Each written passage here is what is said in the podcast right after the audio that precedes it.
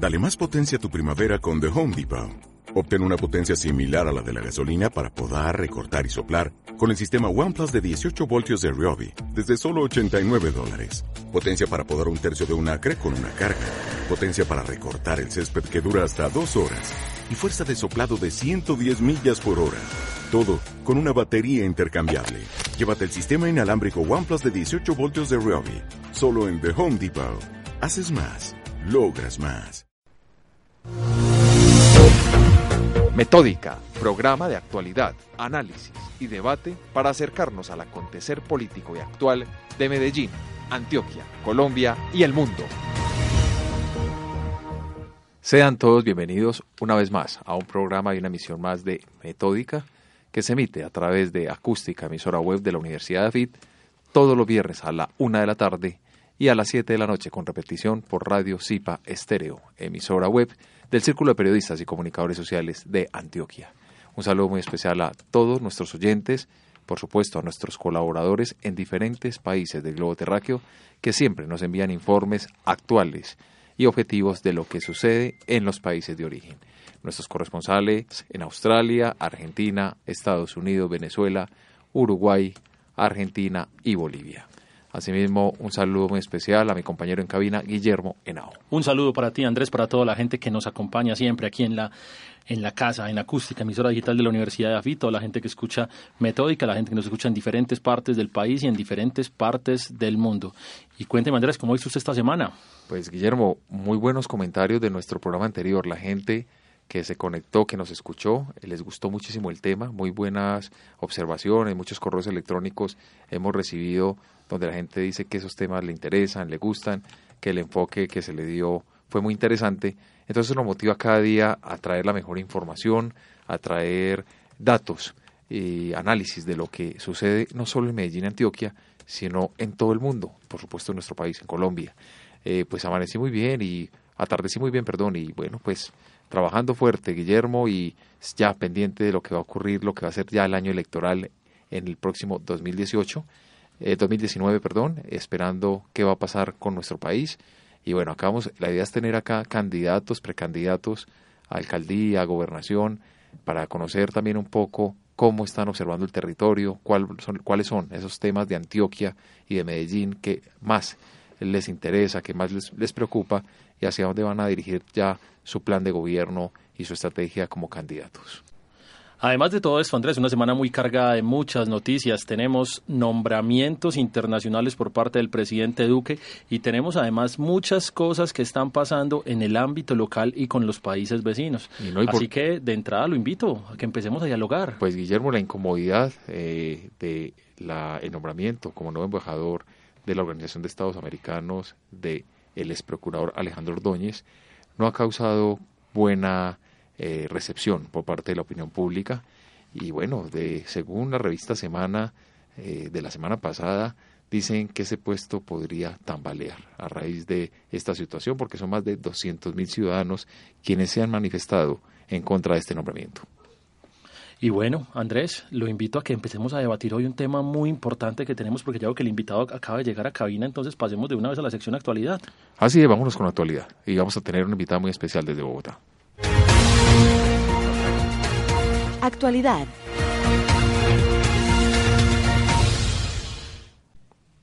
Bueno, y vamos a hablar de un tema que nos interesa muchísimo, porque en este programa los jóvenes son muy importantes, todos los grupos poblacionales, pero en general los jóvenes que son prácticamente la gran mayoría de nuestros oyentes, pues estamos aquí y vamos a hablar de la nueva generación Colombia. Es una encuesta que eh, es una investigación, más bien que ha realizado en los últimos años sobre la población juvenil eh, British Council.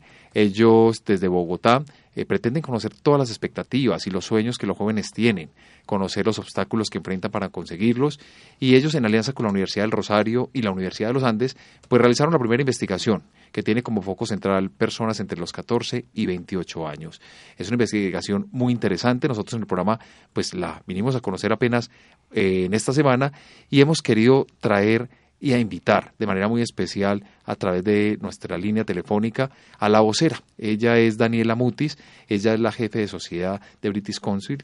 Ella eh, pues nos va a estar aquí contando y comentando eh, cuáles fueron los resultados de esa investigación y bueno, para no, para no, para no dar mayor preámbulo, pues le damos ya nuestra cordial bienvenida. Daniela, bienvenida a Metódica.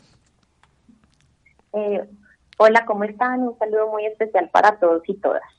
Daniela, para nosotros desde la ciudad de Medellín es muy importante conocer que hay estudios de dos universidades tan prestigiosas como es el Rosario y los Andes y ustedes como institución eh, para hablar y conocer un poco de cómo se están comportando los jóvenes en nuestro país. Cuéntenos un poco, cuéntenos a nuestros oyentes qué arrojó, qué resultados dieron esa, esa investigación. Eh, sí, bueno, eh, primero antes de entrar en mi detalle de los resultados, quisiera contarles un poco por qué los jóvenes. Eh, los jóvenes eh, siempre han estado en el corazón del trabajo del British Council. Creemos que los jóvenes eh, juegan un papel muy activo en la transformación de las circunstancias de la sociedad en general y que tienen muchísima injerencia en las comunidades y, y, en lo que el país en este momento está enfrentando. es por esa razón que el British Council desarrolla la investigación Next Generation, que no solo se ha aplicado en Colombia, sino en otros países del mundo. En el caso de Colombia la realizamos con el apoyo de la Universidad de los Andes y el Rosario y buscamos entender realmente cuáles son las aspiraciones y los intereses de los jóvenes para poder amplificar la voz de ellos y pues que esto pueda ser considerado un insumo para la generación de políticas y programas enfocados en juventud. Daniela, 2.582 jóvenes involucrados en esta investigación, una cifra bien representativa, que tengo entendido que eh, tomaron un muestreo de todo el país en 33 municipios en cinco regiones, ¿es correcto? Sí, eh, este estudio, digamos, cuenta con tres fuentes de investigación, lo cual hace un estudio muy completo y robusto en primera medida se hizo pues un análisis, una investigación de la, de la literatura existente a la fecha en el tema de juventud. Por otro lado, como tú mismo lo mencionas, se hicieron, se, se aplicó una encuesta a aproximadamente 3.000 jóvenes provenientes de 33 municipios del país en zona urbana y rural. Y también desarrollamos grupos focales para tener, digamos, eh, información no solo cualitativa, sino cuantitativa eh, el estudio abarca eh, seis temas, eh, siendo el primero confianza y capital social, el segundo participación política, el tercero educación, trabajo y tiempo libre, el cuarto violencia y salud mental, el quinto resiliencia y el sexto capítulo sueños y expectativas. Entonces, como lo puedes ver, pues es un estudio muy muy completo y amplio sobre los intereses y necesidades de los jóvenes en el país. Daniela, comencemos a hablar de los resultados. ¿Qué resultados macro se obtienen de se obtiene de esta encuesta que se refieran ya a lo que está viviendo en este momento el país con la con la población juvenil? Eh, bueno, pues como te digo, eh, los resultados que arroja el estudio son muy interesantes. Voy a mencionar algunos así como eh, que nos que nos saltaron mucho, a, o sea, que nos sorprendieron mucho. Eh, digamos, en materia de confianza y capital social. Eh, vemos que los jóvenes confían en particular en los profesores. Eh, el 54% de los jóvenes encuestados señaló confiar en los profesores. También muestran un alto índice de confianza hacia el ejército, con un 48%. otra cosa que nos, que nos sorprende es ver los bajos niveles de confianza que reportan los jóvenes frente a los partidos políticos y los grupos al margen de la ley, los cuales presentan niveles muy similares con un 9% y un 7% respectivamente. Eh, también en el tema eh, de violencia y salud mental, eh, es importante, nos, nos, nos parece importante resaltar que un 38% de los jóvenes encuestados reportan haber sido víctimas de un acto de delincuencia común en algún momento de su vida. Este porcentaje es, es más elevado en contextos urbanos eh, que en comparación con zonas rurales. Eh, esto pues también es, nos parece muy importante ya que la exposición a la violencia realmente se vuelve una barrera para el desarrollo positivo de los jóvenes en el país. Eh, también tenemos otro hallazgo que es respecto a los sueños y expectativas, y es que los jóvenes identifican como principales barreras para el desarrollo de sus sueños eh, la falta de recursos, de dinero, eh, la falta de oportunidades para trabajar y estudiar y los embarazos a temprana edad. Daniela, ustedes aplicaron los grupos focales, en total 29, eh, en ciudades como Bogotá, Medellín y municipios de Turbo y Necoclí. ¿Por qué se enfocaron en Turbo y Necoclí, acá en el departamento de Antioquia?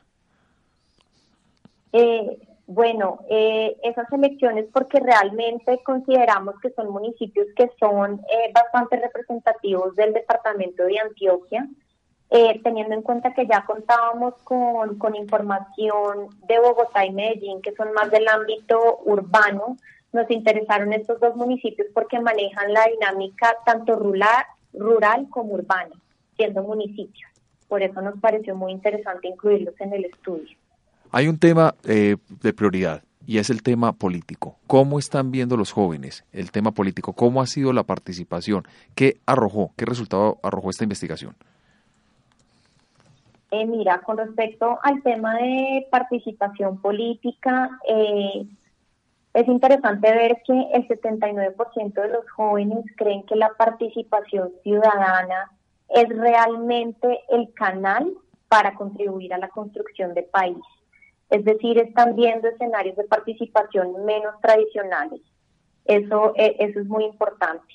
Eh, también podemos ver que, eh, como lo mencionaba ahorita, que el nivel de confianza que se tiene hacia los partidos políticos es bastante bajo. también vemos que están buscando mucho la honestidad y la transparencia en los líderes políticos, lo resaltan como cualidades muy relevantes para, para apoyar a una persona. Eh, y también eh, vemos, el estudio nos refleja que el desencanto que actualmente los jóvenes sienten hacia la política se traduce en que una parte importante de la población de jóvenes eh, no contempla la posibilidad de ejercer el derecho a votar porque creen que, que hacerlo no va a cambiar mucho, no va a tener un impacto. Daniela, hablemos un poquitico de cómo se sienten los jóvenes. ¿Sienten que los escuchan? ¿Sienten que participan? ¿Sienten que, les, que el Estado los hace eh, conocedores de lo que puede hacer para ellos? ¿O los jóvenes, a, diferente a eso, se sienten relegados de la participación política y solamente la ven como un fenómeno electoral? Pues de pronto no estoy respondiendo directamente a la pregunta que me planteas, pero parte de la razón que nos llevó a hacer este estudio es que si bien el país cuenta con fuentes muy importantes de información con respecto a los jóvenes, pocos son los estudios que los consultan a ellos y los hacen partícipes de los estudios.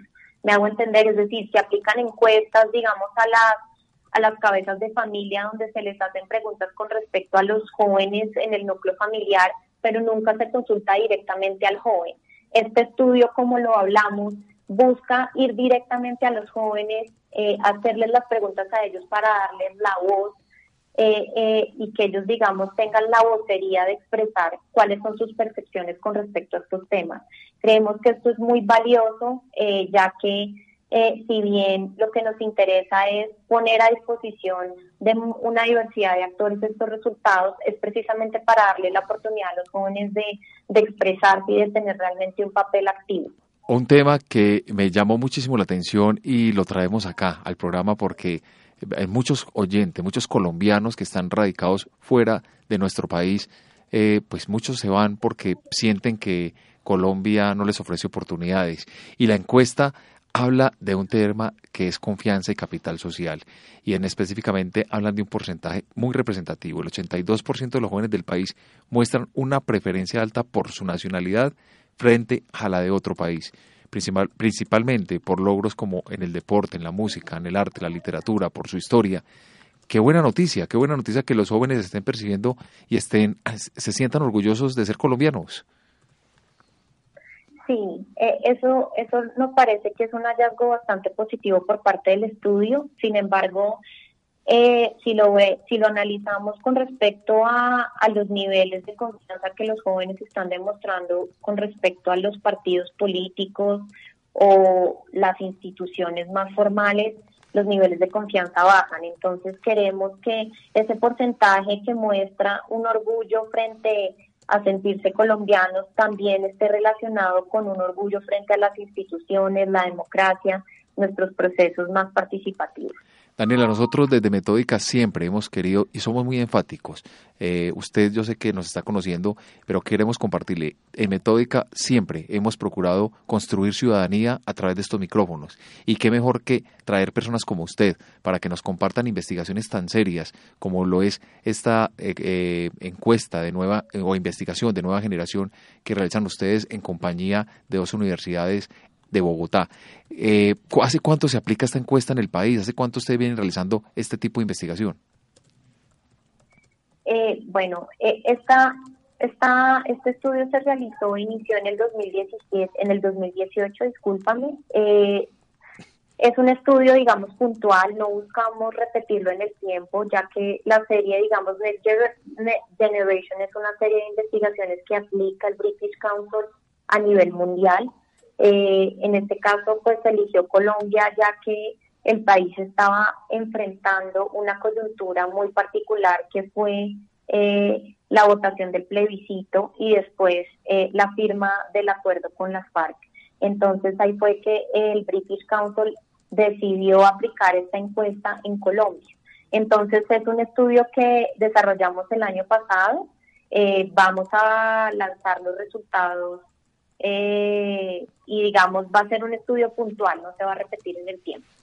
Eh, Daniela, para que terminemos, eh, concluyamos ya esta entrevista y este espacio al cual le queremos agradecer a usted y a todas las personas que hicieron posible tenerla usted a través de nuestros micrófonos el día de hoy. Esas expectativas y esos sueños de los jóvenes, ¿qué lograron y qué arrojaron, qué arrojó esa investigación?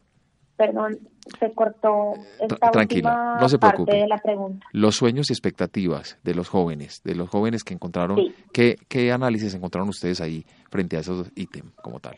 Bueno, con respecto al tema de sueños y expectativas, podemos resaltar que los jóvenes en Colombia tienen varios sueños en común. Eh, la gran mayoría tiene la ilusión de estudiar, de poder apoyar a su familia actual y de, y de conformar una nueva familia y de obtener una casa propia.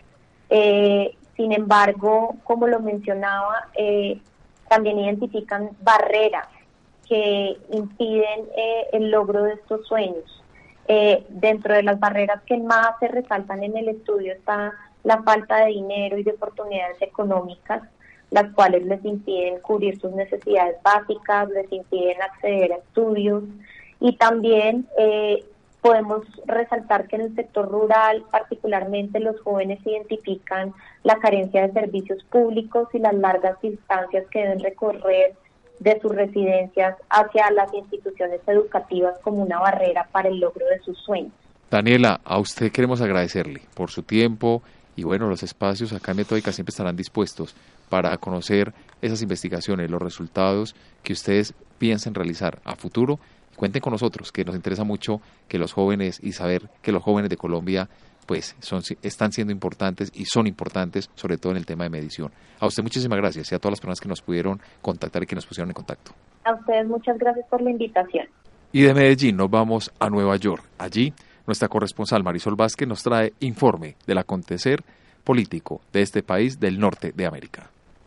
La gestión del presidente Donald Trump ha estado en boca del gobierno americano durante toda la semana después de la publicación en la columna de opinión del periódico New York Times sobre la resistencia interna a la Casa Blanca, artículo que según el periódico El Español fue titulado Yo soy parte de la resistencia interna a la administración Trump y ha desatado una tormenta política y periodística en la capital de los Estados Unidos y el enojo del presidente, como una puerta que se abrió para crear escenarios inéditos en la historia norteamericana. El texto describía al presidente norteamericano como amoral e inestable, una persona a la cual se le ha despertado la duda de tener la capacidad de dirigir el país y ejercer su cargo, y donde los resistentes se atribuyen el título de héroes por ser quienes han frenado las malas decisiones de Trump y ser responsables de parar los desmanes del mandatario sin que él mismo se diera cuenta. El New York Times publica la columna anónima como autoridad de un funcionario de la Casa Blanca, provocando que la portavoz Sarah Sanders pida al autor del texto que dimita, mientras que el presidente lo ha tildado de cobarde. El presidente de los Estados Unidos, Donald Trump, calificó la publicación de este miércoles como algo inadmisible y llamó al famoso periódico fracasado por usar una tribuna anónima para formar polémica, reiterando esta tribuna como una cobardía en la reunión de la Casa Blanca con decenas de alguaciles de todo el país. El presidente estadounidense Donald Trump le exigió al Departamento de Justicia investigar quién escribió el artículo de opinión, evaluando la posibilidad de tomar medidas legales contra el diario. Además, según periodistas que viajaban en el avión presidencial Air Force One, aseguran que Trump le pidió al fiscal general estadounidense Jeff Sessions usar sus recursos para desmascarar al alto funcionario que redactó la tribuna crítica con su gestión. Informó desde Nueva York Marisol Vázquez Restrepo. Participa de nuestros foros semanales ingresando a www.metódica.com.co y síguenos en nuestras redes sociales, Twitter, arroba 1 Metódica, Facebook, Metódica Especialistas Comunicación Política, Instagram, Metódica 3849.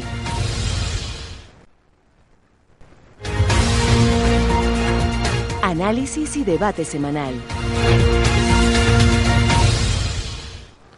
La situación de los venezolanos sigue siendo compleja, no solo en su territorio, sino también en los países vecinos donde ellos salen de manera masiva a buscar un mejor futuro y una mejor estabilidad para ellos y sus familias. Por ello, hoy nos acompaña de nuevo en nuestro programa Tony Vitola.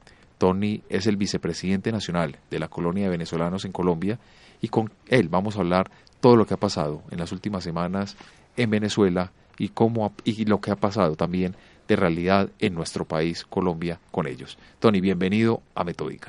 Muchas gracias, Andrés. Un saludo a toda la mesa de trabajo, a todos los oyentes que nos escuchan en este momento y siempre agradecido por la invitación que me hacen a conversar en este espacio. Tony, han pasado unos meses desde la última vez que viniste a Metódica. Obviamente, eh, el gobierno no ha cambiado en Venezuela, pero sí ha cambiado el problema. En estos meses, ¿qué ha pasado en Venezuela y cómo esto ha repercutido en Colombia? Sí, fíjate, inicialmente como tú lo comentaste, la situación se ha agudizado en Venezuela. Eh, se estima que este año la inflación va a terminar en un millón por ciento, según el Fondo Monetario Internacional. Eso implica que la inflación va a llegar a los niveles de Zimbabue en el año 2008 o de países como Hungría en 1945, después de la Segunda Guerra Mundial. Se agudizó la crisis eh, en el tema de la salud, aumentó la escasez eh, de alimentos y esto ha conllevado a que ha aumentado el éxodo de venezolanos en el exterior, pero eso ha cambiado con respecto, por ejemplo, al año pasado. El perfil del, del venezolano que salió el año pasado es muy distinto al que está ingresando ahorita, por ejemplo, a Colombia. El año pasado estaba saliendo un venezolano que en su mayoría, por no generalizar, era una persona que tenía el suficiente capital económico como para llegar y subsistir los primeros meses aquí en el país, ya sea porque vendió sus activos o sus bienes en el país y llegaron aquí con lo suficiente como para medio sobrevivir. Hoy la situación ha cambiado, hoy eh, muchos venezolanos se tienen que caminar las carreteras de Colombia porque no tienen cómo pagar un pasaje para acá, para Medellín, para Bogotá o incluso para la frontera con Ecuador, eh, debido también al tipo de cambio que hoy se está manejando entre el peso bolívar, que se ha venido devaluando muy fuerte el bolívar con respecto a la moneda colombiana. Eso por un lado ha cambiado, por el otro también ha cambiado el hecho de que la mayoría de los venezolanos que están ingresando ahorita son personas que no tienen pasaporte por la complicación eh, de tramitarlos en Venezuela y eso ha conllevado a que están ingresando aquí de alguna otra manera eh, de manera irregular, están ingresando con una eh, muy vulnerables, muy desprotegidos y por ende el gobierno colombiano conjuntamente con los países de la región han tenido que tomar medidas al respecto. Ustedes han venido trabajando muchísimo, incluso desde campaña con el Centro Democrático, con el partido del presidente Iván Duque. ¿Qué beneficios han encontrado ya como el presidente electo para mitigar un poco esta situación que ustedes están viviendo en nuestro territorio? Fíjate, nosotros desde la colonia de venezolanos en Colombia siempre dejamos claro que es una organización que no toma posturas políticas. Aquí, con respecto a las elecciones pasadas, no tomó una postura política eh, en, con respecto a cómo se llevó a cabo la dinámica electoral acá. Pero si bien es cierto, tenemos que también dejar claro que el presidente Iván Duque en su momento ha sido muy afín con la situación de los venezolanos. Recordemos también que cuando era senador eh, denunció a Nicolás Maduro en la Corte Penal Internacional y ahorita con, con la llegada a la presidencia ha dejado primeramente claro de que hoy eh, la situación de los venezolanos eh, de alguna otra manera hay que cogerlos como refugiados, no, no como un, no como un migrante más, no solamente aquí en Colombia, sino en la región, y también ha venido articulando con los distintos países de Latinoamérica para poder afrontar eh, el éxodo de venezolanos. Eh, hace poco se reunieron en Quito, en Ecuador, 11 países de la región que acordaron, impulsados por el gobierno colombiano, que acordaron, entre varias medidas, empezar a recibir venezolanos en los distintos países con el pasaporte vencido. Esto eh, aunado a lo que comenté anteriormente, que la mayoría de los venezolanos que están saliendo de nuestro país son personas que no tienen pasaporte o tienen el pasaporte vencido. Entonces, por esto se les ha complicado regularizar su estatus migratorio. Eh, inicialmente aquí en Colombia, en los distintos países, y también, pero tenemos que recordar que antes de que terminara eh, la gestión de Juan Manuel Santos, él decretó eh, el, eh, valga la redundancia, el decreto 288, que establecía un permiso especial de permanencia para los 442 mil venezolanos que llevaron a cabo el registro administrativo de migrantes venezolanos, el RAM, o un censo que se realizó a nivel nacional para las personas que están ingresando sin pasaporte y ya estos venezolanos con este nuevo permiso eh, ya les permite trabajar de manera formal, acceder a una seguridad, una seguridad social aquí en el país o al sistema educativo. Hablemos un ya hablamos de las de la sociedad civil, de las personas los que están viviendo. Ahora hablemos un poquitico del gobierno. Cuando vemos el gobierno vemos una Asamblea Nacional Constituyente que ya va a ajustar bastante tiempo, que parece que se va a extender más en el tiempo. Vemos que continúa eh, Nicolás Maduro en el poder, pero vemos ciertos movimientos. Vemos vemos movimientos de Delcy Rodríguez, vemos movimientos de Diosdado Cabello. ¿Qué implican estos movimientos? ¿Qué implica esta asamblea constituyente que se está quedando tanto, tanto tiempo ahí tomando decisiones y que es una contra, contraparte de la Asamblea Nacional? Sí, fíjate, eh, ellos han venido haciendo sus jugadas desde el año pasado. Igual recuerdo que eh, el año pasado aquí, precisamente en este espacio, yo comenté la, eh, la dinámica de esta Asamblea Nacional Constituyente que ellos estaban buscando implementar allá en Venezuela, que era totalmente ilegítima y que buscaba atropellar a la Asamblea Nacional eh, de Venezuela, que fue electa democráticamente con unas condiciones justas allá en el país. Ellos a través de esta Asamblea Nacional Constituyente lo que han buscado es consolidar una dictadura en nuestro país, un país donde no hay autonomía en los poderes públicos, donde no se respeta la libertad de expresión, donde encarcelan a los presos políticos y la realidad que eso nosotros no tampoco la desconocemos, es que eh, la oposición para ese momento, para el año pasado, no supo articular políticamente de la mejor manera ese mandato de más de 7.500.000 venezolanos que fueron a votar en la consulta popular impulsada por la misma Asamblea Nacional y de alguna otra manera dejaron que se legitimara esta Asamblea Nacional Constituyente y más aún legitimaron un proceso electoral que esta misma convocó como fue el proceso eh, de las regionales, de las elecciones regionales que se llevaron a cabo el año pasado. Hoy el contexto ha cambiado. La realidad es que por un lado nos encontramos una posición totalmente dividida, una posición que varios actores de esta misma ha jugado a dividirla porque son personas que han jugado a favor de la dictadura eh, y han buscado eh, de alguna otra manera convivir con ella. Y la realidad es que los que de alguna otra manera han sido frontales en contra de esta misma, hoy están presos o están en el exilio, como la diputada Gabrellano, como Antonio Ledesma, como David Smolanqui, entre otros muchos actores políticos. Por el otro lado, por el lado de ellos, eh, la realidad es que están teniendo conflictos internos precisamente por toda la situación general como se está llevando a cabo el país, no solamente a través de la crisis económica, la crisis social, sino también eh, porque han buscado cerrarle los espacios a distintos actores dentro, dentro del gobierno, personas que han manifestado que si bien es cierto en su proceso, en su momento siguieron el proceso o la gestión de Hugo Chávez Frío, hoy Frías hoy desconocen la realidad de Nicolás Maduro. Entonces ellos también han tenido conflictos internos que se han, se han venido eh, notando de una manera considerable, pero la realidad es que hoy la salida de Venezuela depende más de la comunidad internacional y no de un proceso eh, interno en el país. Se siguen agotando eh, de manera permanente los enseres, los alimentos para las personas en Venezuela. ¿Qué está haciendo o qué apoyo están encontrando ustedes en otros países cuando salen? Efecto Colombia, caso Panamá, caso Ecuador, caso Perú, frente a esta problemática y sobre todo pues Colombia, que están, ustedes obviamente somos eh, país fronterizo y tienen la, posibilidad y la facilidad quizás de llegar a Cúcuta y, y allí poder comprar algo de alimento. ¿Cómo lo ha analizado? ¿Cómo lo está viendo usted desde la realidad actual de Venezuela?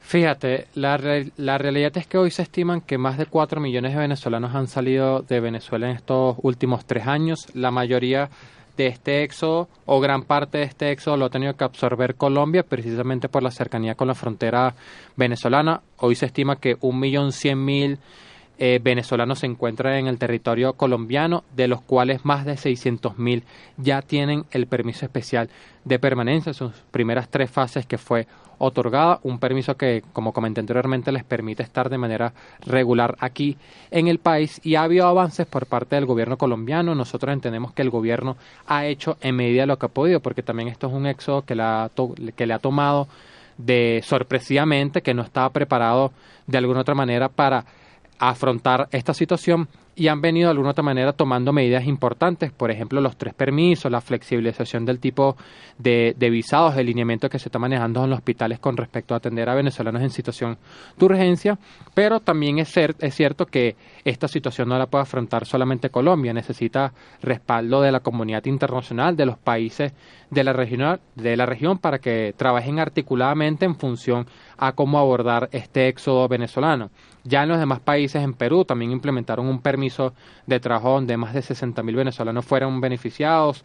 Eh, en Argentina también los venezolanos han sido acogidos de una manera excelente. Y la realidad es que hoy ha habido receptividad por parte de la, de la mayoría de los países de Latinoamérica, pero es importante que ya se está dando eh, precisamente por eh, impulsado por este nuevo gobierno colombiano que haya una articulación de manera más efectiva para, por ejemplo, empezar a implementar unos eh, eh, unos controles humanitarios, unos puentes humanitarios en las distintas fronteras para atender a, estos venezolanos que están llegando caminando, estos venezolanos que están llegando en una situación muy compleja en el tema de salud, venezolanos, por ejemplo, con hipertensión, con una eh, con VIH, con cáncer, venezolanos de alguna otra manera eh, que llegan en una situación de salud muy complicada que muchos les ha tocado salir caminando, que tienen que caminar 10, 15 o hasta 20 días para llegar a Ecuador, para llegar a Perú, y eh, incluso llegan mal alimentados, llegan con cuadros de desnutrición y es importante que se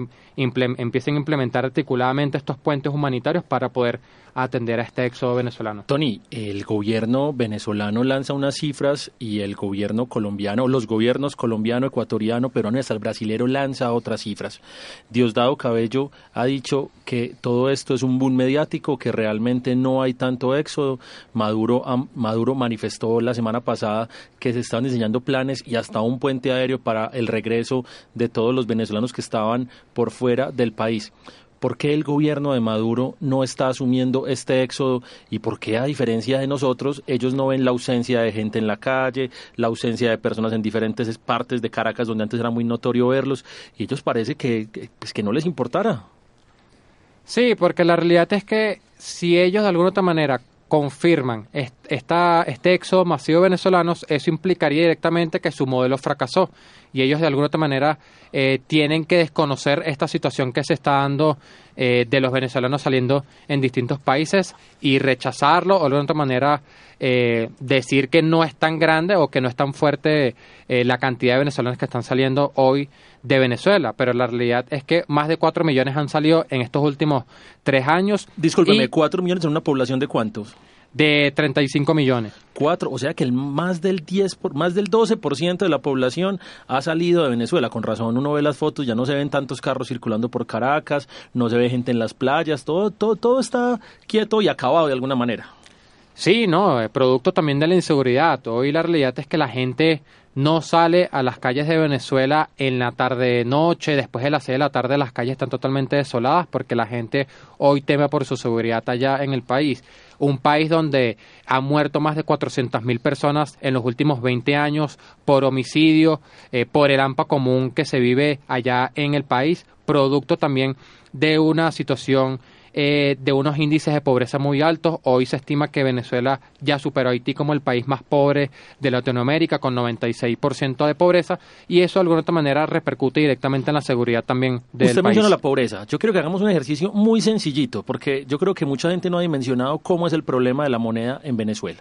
Usted tiene una página que llama Dollar Today, una página donde todos los días sale el valor del dólar y lo convierte a bolívares. En estos días Maduro anunció una, una nueva reforma económica donde le va a quitar cinco ceros al bolívar. Quiero que me cuentes y que le hagas un ejemplo a las personas de qué se compra con un dólar y a cuánto equivale un dólar. Yo, yo lo sé de antemano porque tengo una amiga muy cercana que vive en Venezuela y ella me cuenta las peripecias que tiene que vivir, que tiene que vivir a diario con, con uno, dos dólares, tres dólares para poder cambiarlos a, bolívares o que cuando le, le, reciben los bolívares, le reciben el dólar, pierde demasiado dinero. Pero quiero que le cuentes a la gente qué se compra con un dólar y cuánto vale una bolsa de leche en este momento en Venezuela. Fíjate, te lo voy a poner de alguna otra manera más cercano, con, eh, con el peso colombiano. Hoy el sueldo mínimo que se maneja en el país con estas nuevas medidas económicas son, 180, son 1.800 soberanos. Eh, eso implica en pesos alrededor de 60, 70 mil pesos colombianos. 60, 70 mil, pues estamos hablando de 20, 25 dólares aproximadamente. Ah. O sea, Andrés, un venezolano se gana mensualmente 20, 25 dólares. Un colombiano se gana normalmente entre 250 dólares mensuales. Ya tenemos una diferencia bastante marcada. Continúa, por favor, Tony. Claro, y con una hiperinflación que de alguna otra manera está aumentando todos los días, sabemos que eh, este aumento de salario, al no estar mancomunado con, una, con un aumento de productividad en el país, lo que va a generar de alguna otra manera es más demanda de oferta y de bienes en el país, que va a conllevar a más inflación que se va a venir devaluando en las próximas semanas ese aumento del salario mínimo. Eh, pero lo más importante, las medidas económicas también tenemos que recordar que Chávez en su momento quitó tres ceros, entonces ya van ocho ceros que han quitado a la moneda venezolana. Pero lo más importante de las medidas económicas es el aumento de la gasolina a precios internacionales, el aumento de los impuestos en el país eh, y este aumento de salario eh, que ellos estiman que en estos primeros tres meses no lo van a cubrir los empresarios, sino que lo va a cubrir directamente el gobierno venezolano. Pero hasta qué punto el país que está totalmente quebrado, que solamente tiene unas reservas internacionales de 8 mil millones eh, de dólares, va a tener la capacidad suficiente como para cubrir este aumento de salario a toda la población venezolana en estos tres meses. Pero es que mire, míreme la cifra, Guillermo, míreme la cifra, míreme la cifra, aumenten, que los salarios mínimos aumenten de 5 a 180 millones. Hablan en el gobierno venezolano, es decir, 1.800 soberanos, la nueva moneda, ¿no? 180 millones de bolívares fuertes. Exacto, o sea, mil, no, eh, o sea 1.800 soberanos actuales. Eh, pero entonces, ¿cómo van a hacer? ¿Cómo van a hacer para lograr eh, o sea, no, no, no, a mí no me cae en la cabeza. No me cae en la cabeza, Andrés, es cuánto tienen que llevar en bolívares fuertes para poder comprar una bolsa de leche. Hágame usted el gráfico acá rápidamente. Cuéntenos a, nuestros oyentes cuántos billetes tiene que llevar un venezolano una mochila de bolívares para poder comprar una bolsa de leche que técnicamente vale un dólar. Sí, pero fíjate que con esta nueva moneda va a entrar en circulación unos nuevos billetes.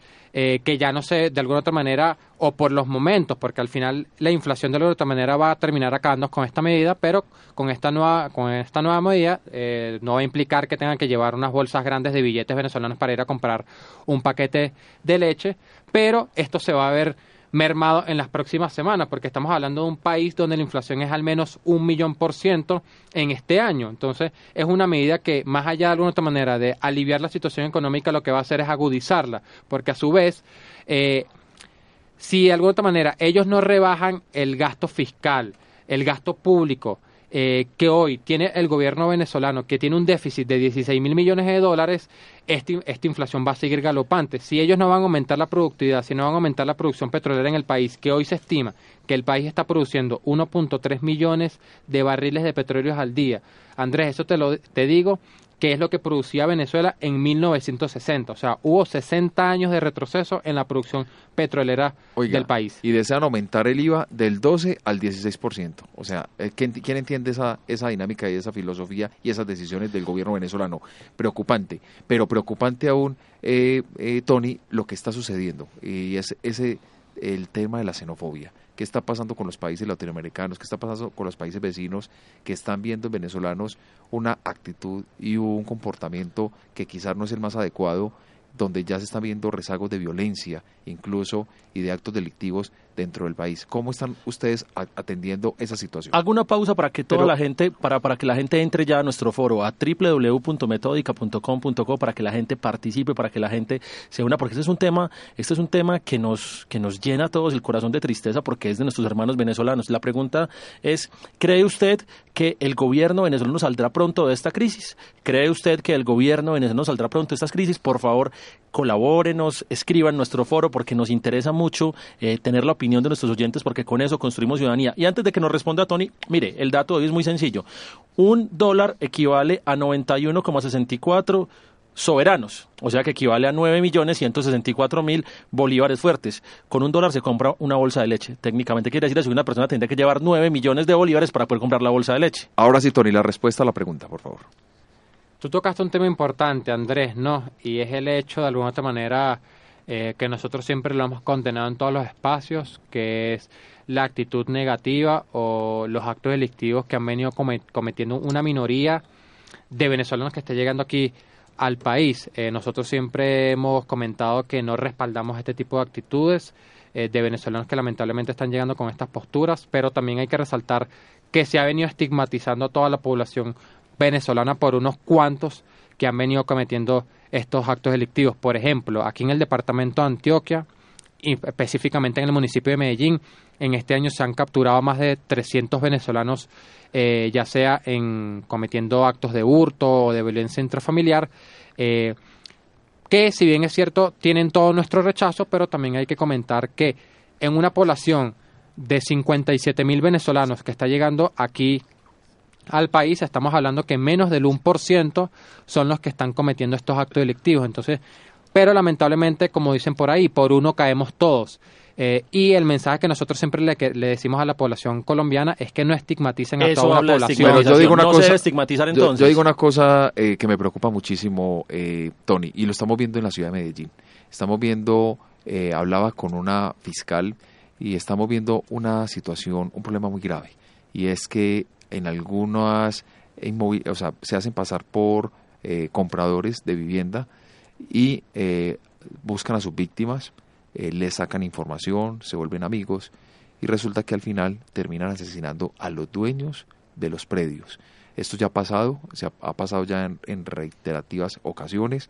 La ciudadanía, la parte eh, de las entidades que hacen las investigaciones pertinentes están muy preocupadas frente a esa situación. Esto no quiero decir que todos los venezolanos hagan esta situación, eso sí quiero que quede claro en nuestro programa, en nuestros micrófonos, porque también hay venezolanos y muchos de bien pero está pasando esa situación. ¿Ustedes cómo han visto ese fenómeno? ¿Cómo lo están analizando?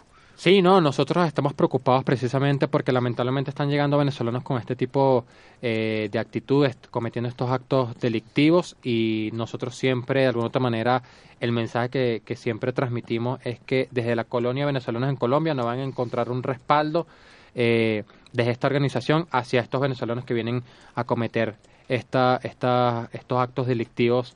Eh, pero como te comenté anteriormente, por ejemplo, poniendo eh, la ciudad de Medellín, una ciudad donde hay más de 57 mil venezolanos, que este año se hayan, eh, que hayan capturado 300 venezolanos cometiendo actos delictivos, todo nuestro rechazo para, para estas posturas, pero también es menos del 1% de los venezolanos que están llegando aquí al municipio de Medellín. Entonces, como lo comenté anteriormente, y nuevamente lo repito, no podemos generalizar a toda una población por estas actitudes porque la realidad es que los buenos somos más. Tony, ¿ha hecho el gobierno colombiano? Esta pregunta la hago también pensando en que el tema Venezuela fue un tema muy álgido en campaña, fue un tema muy álgido en elecciones, pero ahora el tema que está mandando la parada en Colombia es el narcotráfico pero me queda siempre ese, ese vacío, porque ya los venezolanos sabemos que es un problema, entendemos el problema de la migración, entendemos el problema de la xenofobia, pero uno se pregunta, si ha hecho el gobierno colombiano, y no solamente me refiero a Iván Duque, sino también que me refiero a Santos, si ha hecho el gobierno colombiano lo suficiente para ayudar a mitigar de alguna manera o a solucionar el problema con los, con los venezolanos, con el gobierno venezolano, o falta aún más? Los gobiernos, eh, ahorita el de Iván Duque, en el poco tiempo que lleva, y el de Juan Manuel Santos, han hecho lo que han podido, porque la realidad es que no es un éxodo que es fácil de afrontar, es una situación que nosotros entendemos también y el mensaje que siempre también le transmitimos a nuestros hermanos venezolanos es que tienen que entender que también están llegando a un país con unas complejidades. Ejemplo, el municipio de Medellín tiene 25 mil personas en situación de calle, tiene una alta tasa de desempleo, mucho trabajo informal, el área de la salud, todos sabemos que es un tema muy complicado para los colombianos. Entonces siempre el mensaje que le queremos dar a los venezolanos es que entiendan también que llegaron a un país con unas realidades complejas. Y nosotros, en nuestro punto de vista, hemos observado y hemos analizado que han hecho lo que han podido. O sea, eh, a Colombia le ha tocado mucho más duro que a los demás países de la región. Eh, tienen más del doble que, por ejemplo, en Ecuador o que en Perú. Eh, y con estos tres permisos especiales de permanencia que ya más de 600.000 venezolanos pueden trabajar de manera formal aquí en el país, eso de otra manera les mejora la calidad de vida que están llevando a cabo aquí en Colombia, pero la realidad es que, como lo comenté anteriormente, tiene que haber una mayor articulación con los países eh, de la región para abordar el tema de las fronteras, llámese la frontera en Cúcuta con Venezuela, la frontera eh, hacia, en Ecuador o de Ecuador hacia Perú, para poder afrontar a este éxodo venezolano que ahorita está entrando, que es mucho más delicado que, es el, de que el del año pasado, que son venezolanos que están caminando sin comida, sin medicamentos, una situación muy desprotegida eh, y que se tiene que aperturar un canal humanitario, un puente humanitario para poder abordar esta situación. Usted hablaba ahorita de una cifra importante de, de venezolanos que están habilitados para laborar en Colombia. De esos venezolanos habilitados, ¿cuántos o qué porcentaje y en qué se están eh, ocupando ellos en nuestro territorio? Fíjate, eh, ahí tendríamos que hablar de los perfiles de los venezolanos que están ingresando aquí a Colombia. El venezolano que ingresó hace dos años o hace un año, por ejemplo, es muy distinto al que está ingresando ahorita. Esos venezolanos que ingresaron hace dos años o incluso el año pasado ya cuentan con el permiso especial de permanencia en sus primeras dos fases y la mayoría de estos venezolanos ya está laborando de manera formal aquí en el país, pero no precisamente de sus profesiones o de sus capacidades o de su oficio eh, de lo que hacía allá en Venezuela, entendiéndose también por el tema del trabajo informal que se maneja aquí en el país y por la tasa de desempleo que tiene actualmente Colombia. Pero son venezolanos que ya están trabajando de manera formal. Ahora, el venezolano que está ingresando ahorita eh, son venezolanos que están en su mayoría trabajando de manera informal en el país, ya sea vendiendo dulces, vendiendo chocolates, vendiendo arepas en la calle, porque no contaban con un permiso especial de permanencia, porque en su momento no ingresaron con el pasaporte sellado. Hoy, en este momento, estos venezolanos que se censaron en el registro administrativo de migrantes venezolanos que llevó a cabo el gobierno colombiano a nivel nacional, donde, por ejemplo, en el departamento de Antioquia se registraron más de 21.000 venezolanos, estos 21.000 venezolanos van a poder obtener este nuevo permiso que lo están, eh, lo están tramitando en estos días y ya estos venezolanos van a poder pasar del trabajo informal a eh, a trabajar de manera formal aquí en Colombia. ¿Pero en qué se están empleando eh, específicamente? ¿Qué están haciendo? ¿Qué labores están realizando? Pero Andrés, yo... yo espérate, Guillermo, que, me, espérate, Guillermo que me responda esta, eh, Tony, y ya continúas tú con la pregunta. Los que están entrando en este momento están trabajando de manera informal o trabajando en discotecas, en restaurantes sin contrato, sino que les pagan el día. Esto obviamente también ha implicado un tema de explotación laboral. A muchos los están explotando laboralmente. Eh, con jornadas de más de 15 horas al día, pagándole menos del sueldo mínimo por no contar con este permiso especial de permanencia, este permiso de trabajo. El venezolano que ingresó, por ejemplo, el año pasado o hace dos años, muchos estarán ya trabajando en empresas, muchos también están trabajando en las mismas discotecas, en los mismos restaurantes, ya con contrato formal. Tony, Solo una cosa para, para cerrar el punto que acaba de abrir Andrés. ¿Hay oportunidades para los venezolanos aquí en Colombia o deben seguir su camino a buscarlas en, en Ecuador o en Perú o como han optado otros por irse para Brasil? Yo diría que el que tiene la oportunidad de irse a países como Ecuador, a Argentina o a Chile, eh, en esos países podría tener más oportunidades, sobre todo Chile.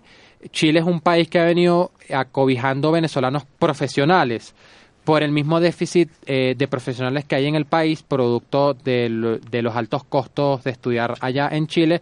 Entonces, muchos venezolanos que han ido a Chile a trabajar de manera eh, formal en base a sus profesiones, hoy están trabajando allá en Chile y han tenido muy buena acogida, igualmente en Argentina.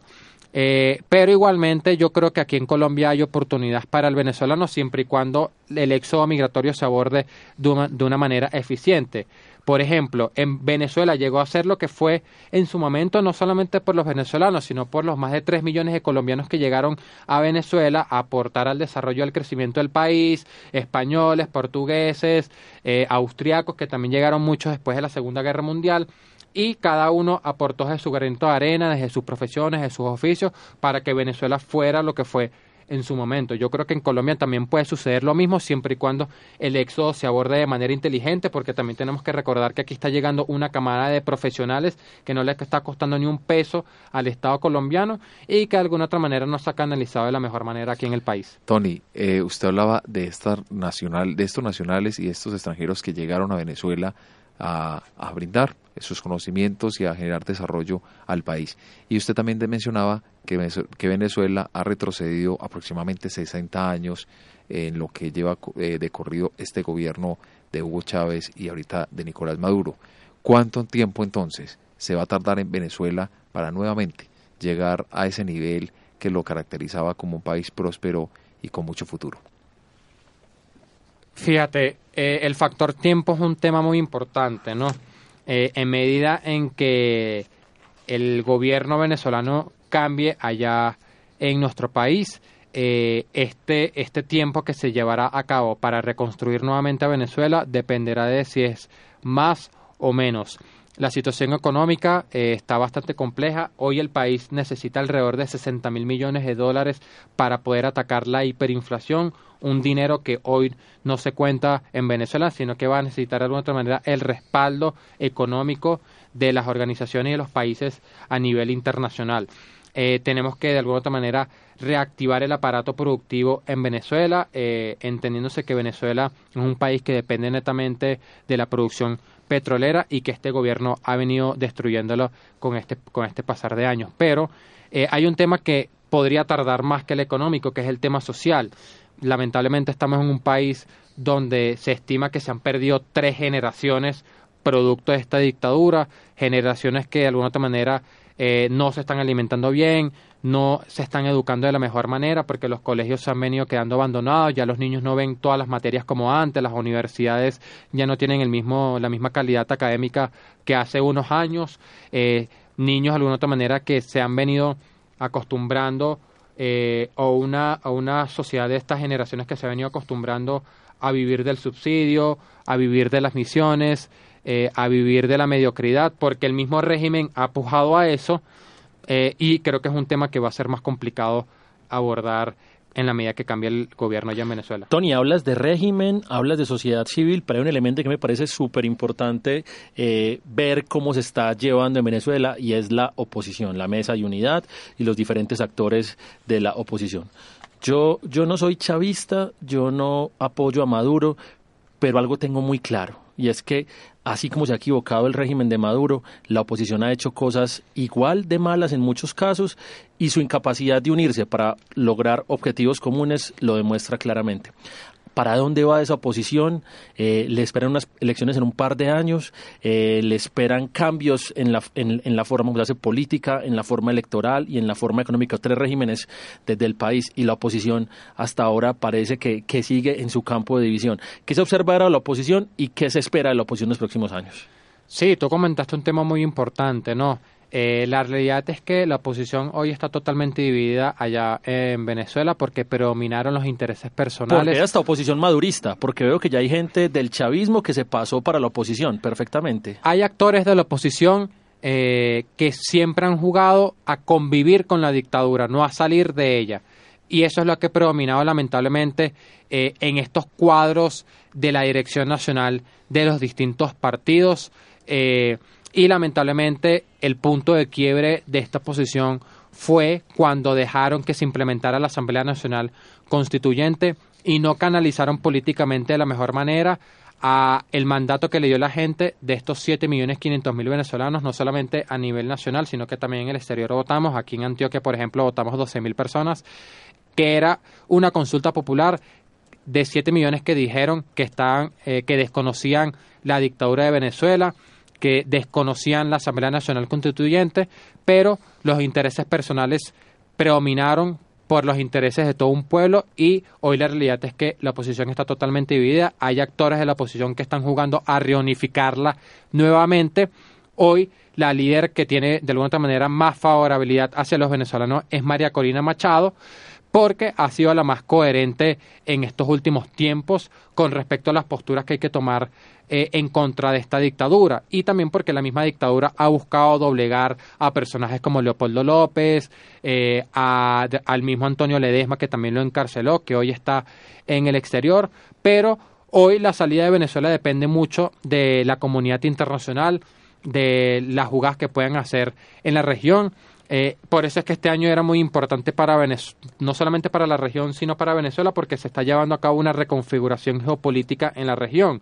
Tenemos que recordar que este año, bueno, desde el año pasado hubo elecciones en Chile, donde ganó Sebastián Piñera, que se llevó una derrota eh, Venezuela o la dictadura de Venezuela, hubo elecciones en Colombia, en Costa Rica, en Paraguay, el mes que viene hay elecciones en Brasil, hubo elecciones en México. Entonces yo creo que los actores internacionales, llámese Estados Unidos, estaba esperando cómo se reconfiguraba toda la geopolítica aquí en Latinoamérica para ver cómo actuar con respecto al tema de Venezuela. Tony, ya para finalizar nuestra eh, entrevista y nuestro programa de hoy, quisiera que usted nos definiera. Definitivamente ya no hay esperanza para los venezolanos frente a su gobierno o antes hay más esperanza de que un cambio próximo se va a presentar.